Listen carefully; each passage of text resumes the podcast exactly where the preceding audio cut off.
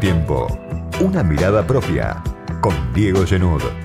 Todos los sábados de 18 a 19 por Milenio.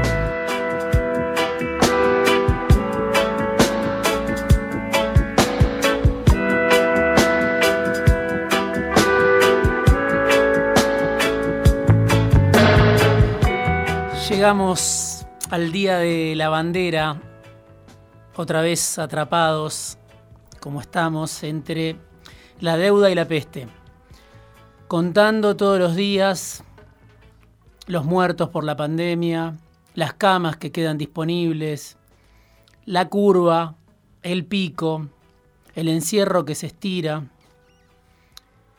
los casos que se repiten y se propagan, sobre todo en el área metropolitana de Buenos Aires, y los costos no sanitarios del coronavirus, lo que se pierde en puestos de trabajo, lo que se pierde en cuanto a una economía devastada, una economía que ya venía mal y que obviamente la pandemia afectó de manera muy, muy contundente.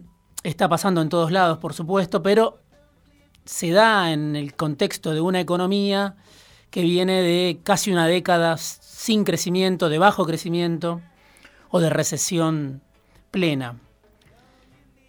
El día a día es la lucha por la supervivencia, no solo en la Argentina, si uno mira Brasil, si uno mira Chile, si uno mira México, si mira Perú, que son los países con los que Argentina se puede comparar cuando se trata de escala. Y se ve, además de esta cuenta cotidiana, a un presidente, Alberto Fernández, con muchas dificultades en el día a día para gobernar en este doble frente de la deuda y la peste. Dificultades reales, concretas, algunas propias a la hora de tomar decisiones, otras que tienen que ver con los desafíos externos que no dependen de la voluntad del gobierno. El caso de la deuda, muy claro que se suponía iba camino hacia un acuerdo y que nos enteramos el jueves vuelve a enfriarse en cuanto a la posibilidad de un acuerdo, porque Martín Guzmán se plantó en la negociación, porque Alberto Fernández dijo hasta acá llegamos, porque sería además de una derrota en el mostrador donde se discuten intereses concretos, donde se discute por plata, sería también una derrota política. Probablemente piense el presidente, si se ofrece a los bonistas más del 50% por bonos que hoy valen bastante menos. Está planteada la voracidad de los fondos de inversión, de sus voceros locales, que son muchísimos, por todos lados.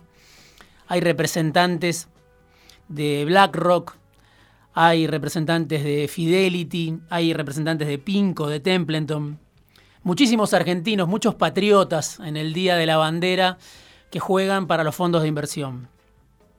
Ya Guzmán se dio, según lo que dicen incluso las crónicas de voceros de los fondos de inversión, ya Guzmán se dio alrededor de 10 mil millones de dólares con respecto a la oferta inicial que había presentado el gobierno en su momento pero no alcanza.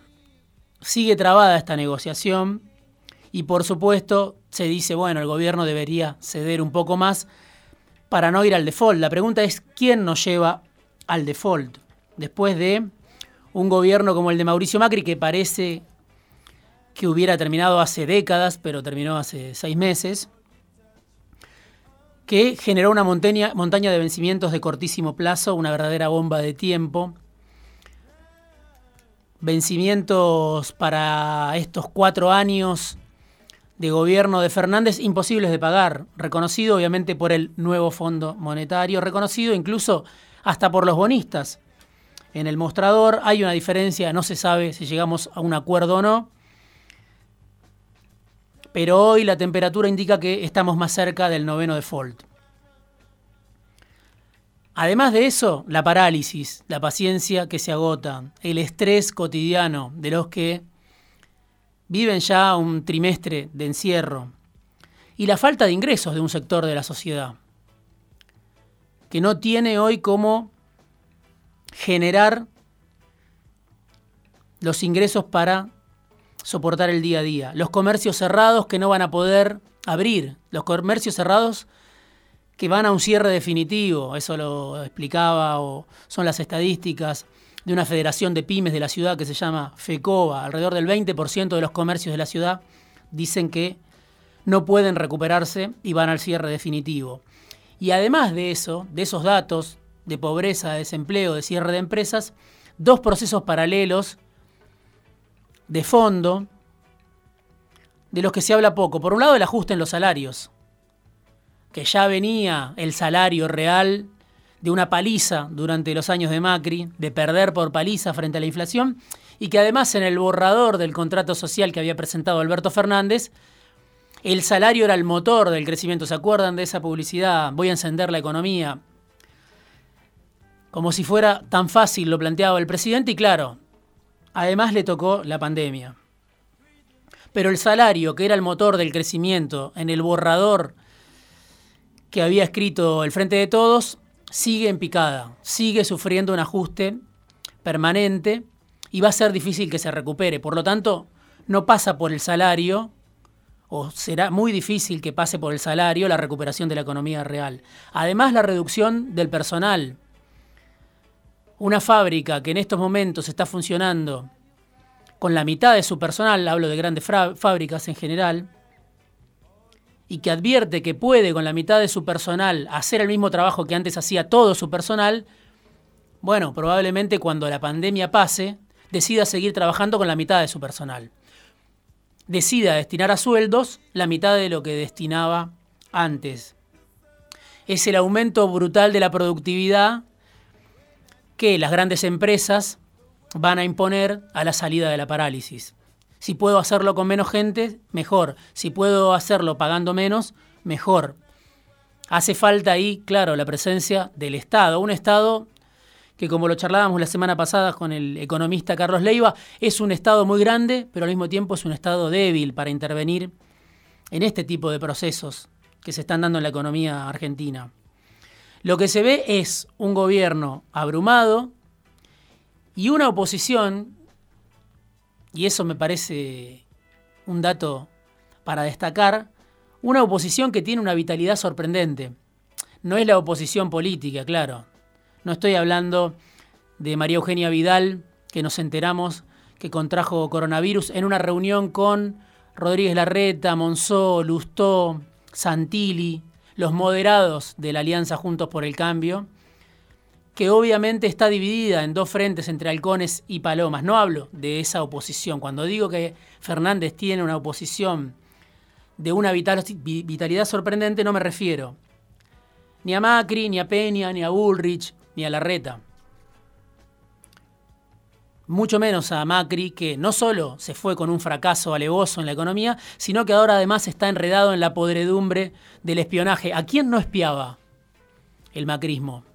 No hay que preguntarse a quién espiaba, sino a quién no espiaba. Levante la mano el que no fue espiado por el macrismo. Pero sin embargo, hay una oposición, a mi criterio, muy fuerte, que está plantada parada de manos ante Alberto Fernández, que es el presidente, pero ante el frente de todos en general. Desde el minuto cero, si uno compara lo que fue la salida del kirchnerismo con la salida del macrismo, hay un contraste marcado. Cuando el kirchnerismo se fue, tenía una estructura de medios que había armado desde el Estado, y claro, esa estructura de medios se derrumbó. Se fue Sergio Spolky sin pagar los sueldos, se vinieron abajo las empresas de Cristóbal López, de Gerardo Ferreira, los empresarios cercanos al kirchnerismo. Y en esa batalla de medios, claro, la disparidad fue abrumadora a favor de las fuerzas que habían llevado a Macri al poder. Cuando cayó el macrismo no cambió nada, o cambió muy poco. Cuando el macrismo se vino abajo, las fuerzas que lo llevaron al poder se mantuvieron a salvo, sin retroceder un milímetro, creo yo. Grupos empresarios, sectores financieros, la estructura de medios, que ni siquiera consideró la posibilidad de cambiar algunas caras de periodistas. de intentar un maquillaje, aunque sea, para simular que había cambiado algo desde que Macri se fue y asumió Alberto Fernández. Esto, la permanencia de ese discurso fuerte contra el gobierno y de la vitalidad de esa oposición de empresarios, de grupos financieros, sorprende todavía hoy en algunos que están dentro del frente de todos. Esa es la vanguardia de la oposición, no me refiero, claro, ni a Vidal, ni a Larreta, ni a Macri. La vanguardia de lo que yo denomino un frente social empresario, porque obviamente hay una parte de la sociedad, el 40% de Macri, que lo votó sabiendo que había fracasado, admitiendo su fracaso, lo votó sobre todo contra el kirchnerismo, contra Cristina Fernández de Kirchner y también contra el peronismo, contra Alberto Fernández.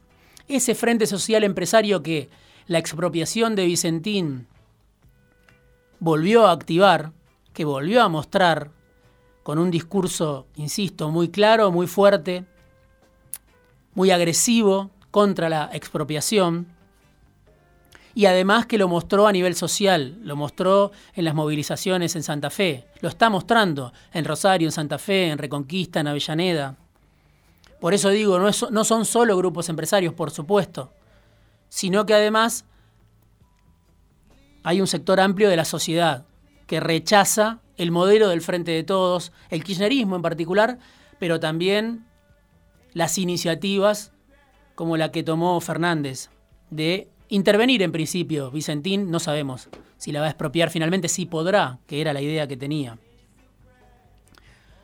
Si uno mira ese ida y vuelta del día a día entre gobierno y oposición, entre discursos que chocan, parece que Macri hubiera gobernado hace décadas. Eso es la correlación de fuerzas. La fuerza de un sector en realidad, que perdió las elecciones, pero que sigue fijando condiciones, que le sigue fijando condiciones al gobierno de Fernández y que obviamente no revisó ninguno de sus postulados básicos. En todo caso, falló el instrumento Macri, pero no fallaron, parece ser el mensaje de ese sector social, de ese frente social empresario, no fallaron ninguno de los postulados. Si uno mira cómo se comporta hoy ese frente social empresario. Frente a eso, Fernández aparece por momentos solo, aparece por momentos confundido, aparece por momentos tratando de avanzar sin poder hacerlo. Y al frente de una fuerza, el frente de todos, por momentos dormida, una fuerza heterogénea que por momentos parece dormida. A la salida del fracaso de Macri, ese bloque opositor tiene una fortaleza envidiable. Lo castiga el gobierno por el encierro, lo castiga por las pérdidas de la economía, lo castiga por el default, que probablemente venga o que es posible que venga, por las empresas que cierran como la TAN, por las empresas que van al default como Vicentín y el gobierno decide expropiar y hacerse cargo del muerto, de la deuda que dejan los Vicentín de 1.500 millones de dólares. Es un desgaste fuerte, es un mensaje fuerte que erosiona a un gobierno que recién asume y está cercado por esta doble trampa de la que hablaba al comienzo, de la peste y la deuda. Es una oposición que está furiosa con el gobierno, que está indignada. Si uno escucha a algunos comunicadores, como lamentablemente tengo que hacer yo como parte de mi trabajo, ese discurso, esa furia, que, esa indignación que se respira desde los grupos de poder, sería mera impotencia si el gobierno no estuviera cercado por la doble trampa de la peste y la deuda. Pero en este contexto es una amenaza de lo más seria para el gobierno. Y no verlo puede ser el peor de los errores. Feliz Día de la Bandera. Opiniones, comentarios, críticas, sugerencias. Escribinos por Twitter a arroba otro guion bajo periodista y arroba fuera de tiempo guion bajo. Oh, we move like cagey tiger. Oh, we couldn't get closer than this. The way we walk, the way we talk, the way we stalk, the way we kiss. Oh, we slip through streets while everyone sleeps.